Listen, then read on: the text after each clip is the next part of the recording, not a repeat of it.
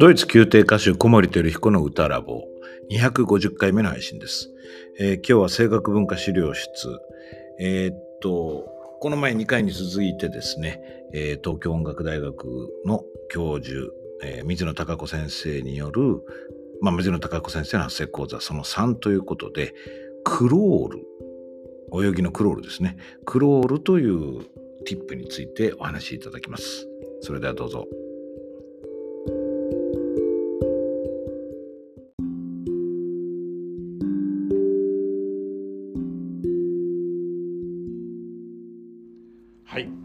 水野孝子先生にまたおいでいただいて3回目の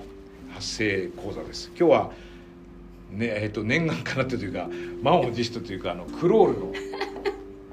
説明をしていただくんですけども前回、えー、とまず立ち方をやってであの手を伸ばしたりしてこう背伸びというかあの軸をまっすぐしたでそれが1回目で2回目に、えー、と息を、えーとまあ、顔を少し15度ぐらい上の方に上げて、まあ、2階の客船みたいなところを吸ってそれを打ち返すとかひっくり返すって話までしていたんですよね。はい、それとクロールそこからどうクロールに行きますかね？そうですね。あのーまえー、と最初に立ち方っていうものをやったんですけど、うんそのバランスねでそれが上半身の動きによって左に動いたり右に動いたり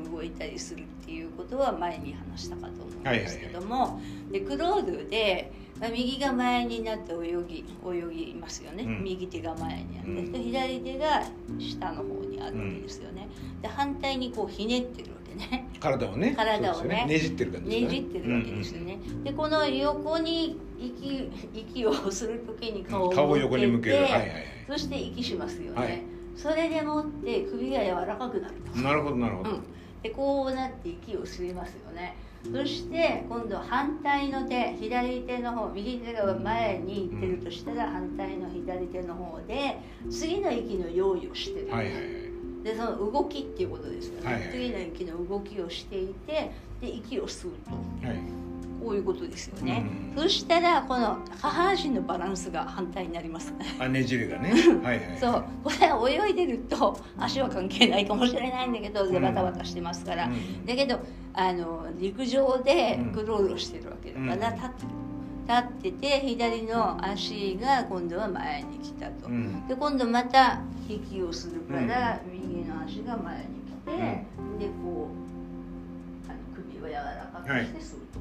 でそのことによって左足と右足のバランスがどうなるかっていうことを感じてほしいんですよね。で右手と左手のバランスを感じてるとこの息をしてるところ、うん。息をしてるところがこう動いてきますよね。うん。左右左右というふうに動いてくるし背中も動いてきますよね、はいはでこれこの動きが実はすごい大事で。なるほど、うん。いつも固まってるんじゃなくてそうです。こうねじれたりこうねじれて少しお腹のところ柔らかく、うん、で小森先生と発声の授業をしてるんですけどその時に動的平衡ということを、うん僕まさに今そのことを考えてね、言われますよる、ね、でそれが右右手が動いていく筋肉があったとしたら、今度左足と左手で引っ張る筋肉によって、うんまあ動的平衡になっているということなんですよね。ああそれ面白いですね、うん。だから動いているからうん。同じでいられるというかバランスを保っているそうそう。それでこれクロールのその形をあの引っ張る引っ張って息をしてそして動いていって出すはい。でそれができているとその動的平衡の体がなんとなく分かってくる。と、うん。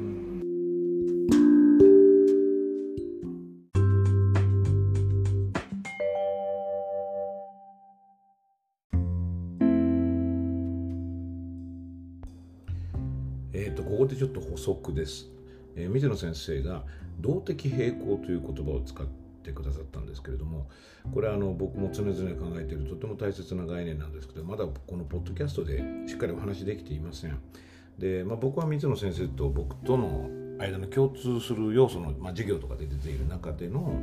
えー概念についてこう軽く触れてしまったんですけれどもこの動的平衡のことはねあのとても大切なことなのでまた別に一度会を設けてお話ししようと思っています。まあ、ここではですねその動きの中で、えーキープするというかまあもともとはですねこれあのいろんな方がいろんなことをお話になってるんですけども福岡伸一さんという方がお話ししている、えー、動的平衡の話は僕はとてもいつも感銘を受けるんですけれども、えーとまあ、福岡さんの言葉を借りると、えー、変わらないために自分の体を壊していくというか変わっていくっていうことですよね。だからまあ物を食べてあのまた排泄していくってこともそうなんだけれどもそれが生物の証じゃないかなってことを話しています定義というかで、まあ、ちょっとすごく複雑な話なのでここでは、えーと、同じ声を出すために体を動かしていかなければいけないというような文脈でおおあのご理解いただければいいかと思います。つまり、えーと、クロールっていうのは、まあ、泳ぐわけですからあの泳ぎ続けるためには動かし続けなければいけないわけですよね。で泳ぐという状態を変えないためには体の動きは変えていかなければいけない。だから右と左がどんどん入れ替わってその泳ぐという行為が動いていく。それはあの歌でも同じ声を出し続けようと思ったら横隔膜が動かなきゃいけないとかいろんなところでこの話が出てくると思います。あの綱引きの話も出てくるんですけども、まあ、それとも関係がありでも同じではなくというような感じなので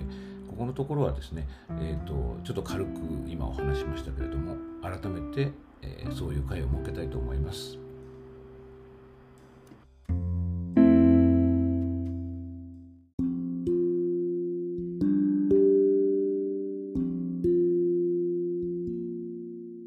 それであの声が出しやすくなっていくし、うん、タイミングがよく分かってくるということがあるのと、それから先,、えー、先日話をしたかもしれないんだけど声が出る瞬間っていうのは必ず決まってるから、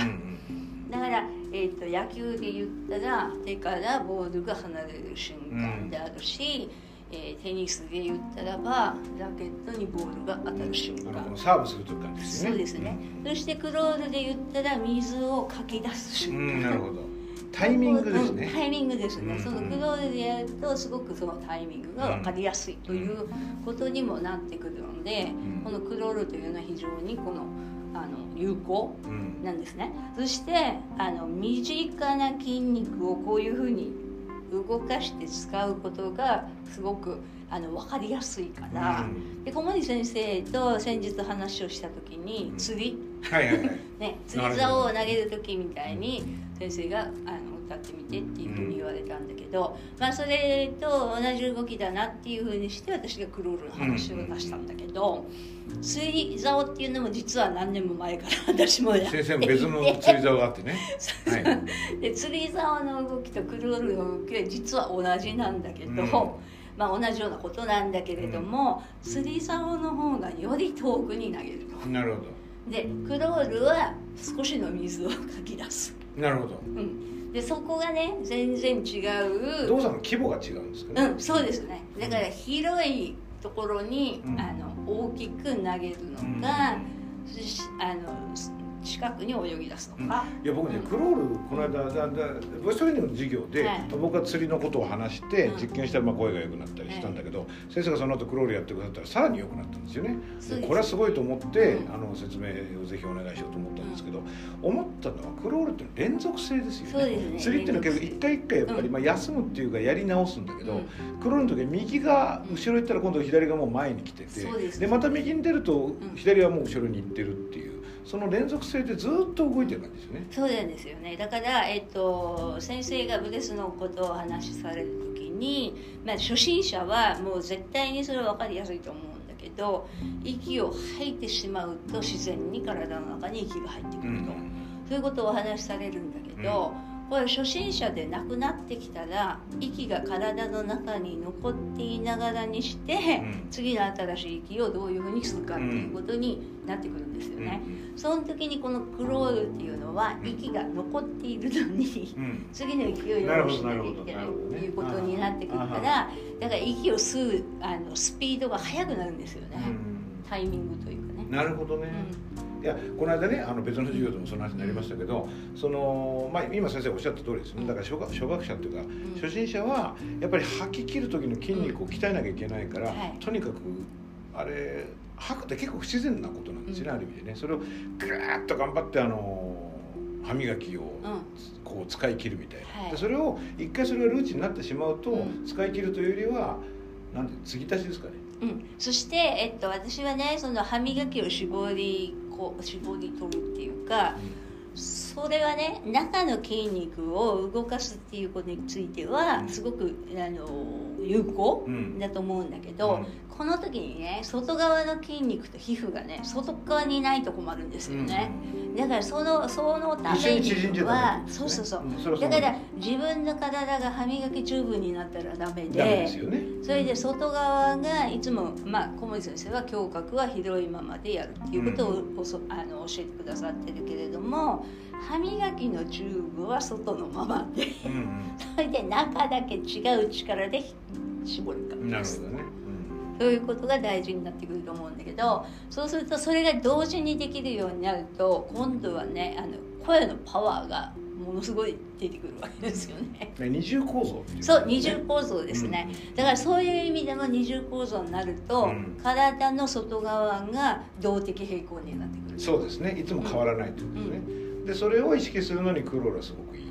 すよね、はい、だから先生のその野球のね、ピッチャーのボールを投げる時の感じだと思うんだけど、これはまあ一回投げたら終わりだから、クロール的なその連続性はないんだけど、要するにボールが、えー、とテニスだったら打つところ、野球だったらその離れるところ、クロールだったら水に入るところそのタイミングが結構大事ですね。そうですね。だからクロールをやっててあのうまくいかない人、うん、歌がうまくいかない人たまにいるんですけど、うん、そうすると話を聞いてみるとクロールができない。泳げない。やったことがないのかな、はい、経験がない、ね、だからどこから泳ぎ出すのかがわからない。イメージがないからそういう人はあの、まあ、野球とかそういうものをすると非常に分かりやすい。じゃあ先生まずクロールを試すんですか？大体は。先に野球ってことはないとこの間話したかどうか忘れましたけど、うん、えーと、少しずつ息を出す、うん、それから保つっていうことをやったんだけど、はいはい、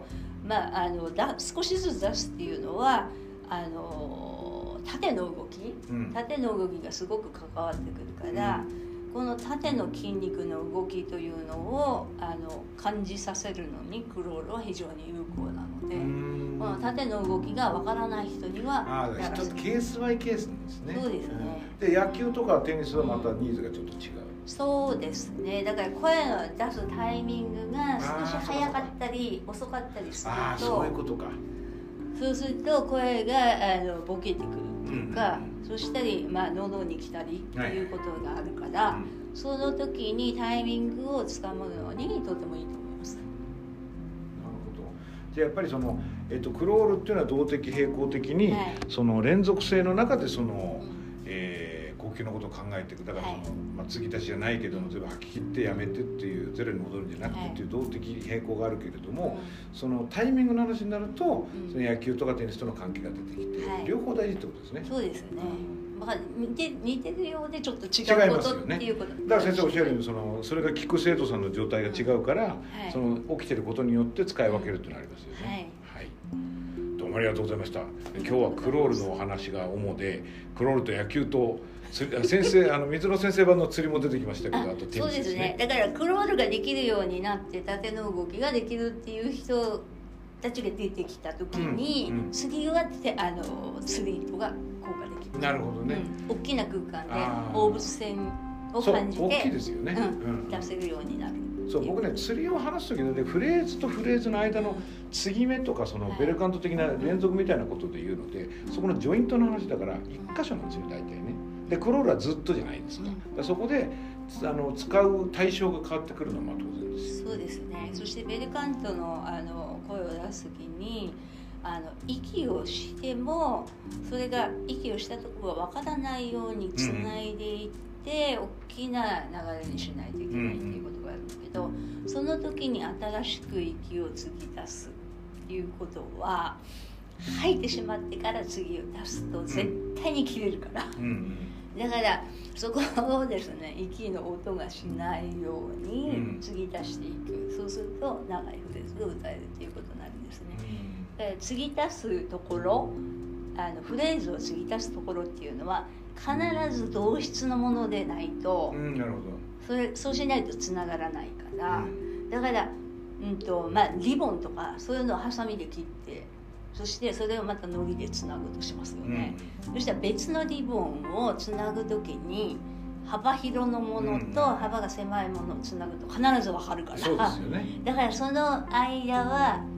つないだところっていうのは同質のものを持ってくる持ってくるようにしますよね、それと同じような感じなんか羊羹切って話せる感じですかね。まあそうですよね、ねだか。らベルカントの、まあ、ベルディーニとかの,、あの曲でブレスとか給付があるのに、うん。そこはつないでいかなければいけないっていうか、ハサミで切ったみたいに、途中を、うんうん。そういうふうになるっていう。ああなるほど、うん。そうするとブレスをしてもフレーズが続いているように聞こえるわけですよね、うん。そうですね。まあ、それはベルカントでは最高のことですよね。そうですね。も永久にこう続いているよね、そうそう。だからブレスを吐き切ってしまうとそれはできにくくなるうんから、ブレスがそれほどこう、うん音としても意識されないようなスムーズさがいるそうですね。そうしそうすそうするとあの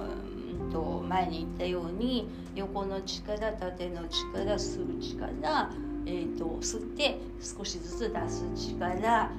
保つ力うん。これをずっとやり続けていけないという いかないといけないっていうことになってくるのでその筋肉が鍛えられるそうなんですよね。今ねうん。実は僕あのちょっとちょっと一回ここで切りたいんですけどもあの先生のおっしゃるそのえっ、と止めるえっ、と止める息と動かす息ってはい何でしたっけ、はい、保つ息保つ息とと少しずつ出す出す息。ちょっとその話をね次でもしお話しいただけると、はい。今日はじゃあ一応クロール界隈はこれで一回終わりということで、はい。どうもありがとうございました。ありがとうございました。